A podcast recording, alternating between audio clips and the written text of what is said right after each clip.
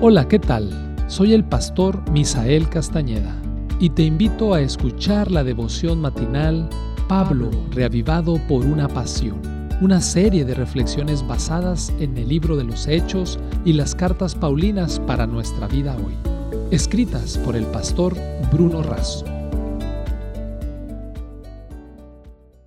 Me da gusto saludarte en este día 27 de octubre. Te saluda Carolina Salinas de Castellanos y el texto para el día de hoy lo encontramos en 2 de Timoteo 1:12. Por lo cual, asimismo padezco esto, pero no me avergüenzo porque yo sé en quién he creído y estoy seguro de que es poderoso para guardar mi depósito para aquel día. El título es Yo sé a quién he creído. Pablo sufría por causa del Evangelio. Por eso podía animar a Timoteo a enfrentar sus sufrimientos. El apóstol le enfrentaba la máxima humillación y condena por actos criminales contra el imperio romano.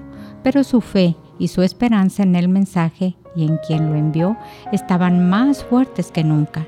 La forma del verbo indica que él hacía mucho que confiaba y seguía confiando intensamente, no solo su presente, sino también su futuro.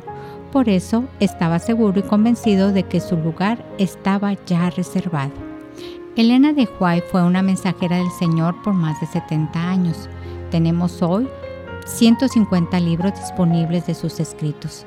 A los 87 años se fracturó el fémur el 13 de febrero de 1915. Ella sabía que le quedaba poco tiempo, pero siempre confió en los brazos de Jesús. El 14 de julio, en un susurro pero con toda la fuerza de su corazón, la convicción de la mente, dijo, yo sé en quién he creído, y entró en estado de inconsciencia. Dos días después, el 16 de julio, ella descansó.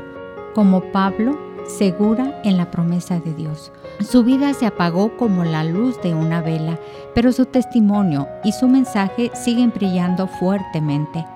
El himno Yo sé en quién he creído tiene declaraciones firmes y seguras del escritor Daniel Webster Whittle y el compositor James McGranan, quien siguió a Philip Bills director musical en sus campañas de evangelización. La madre de Whitley, una creyente dedicada, puso una Biblia en el equipaje de su hijo cuando éste se fue a la guerra civil. Fue después de sus sangrientas batallas perder su brazo derecho y ser capturado por el enemigo. Tomó esta Biblia de fondo de una bolsa y aceptó al Salvador que amaba a su madre. Al salir de la guerra se dedicó a los negocios y poco después al ministerio de evangélico. En el himno testifica de su confianza total en Cristo y su gracia salvadora. Hay poder transformador en la religión de Jesucristo y este poder debe de manifestarse en nosotros por una humildad mucho mayor, por una fe viva y más ferviente, a fin de que lleguemos a ser una luz para el mundo. El yo debe de ser humillado y Cristo ensalzado. Elena de Huay, Consejos para la obra de la Escuela Sabática, página 122.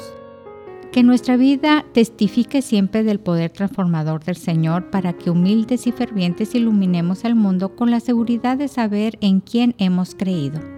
Que el Señor sea contigo.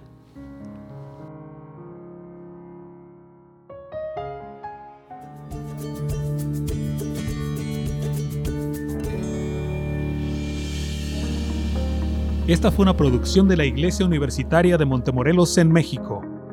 Te saluda el pastor Francisco Soto. Hasta la próxima.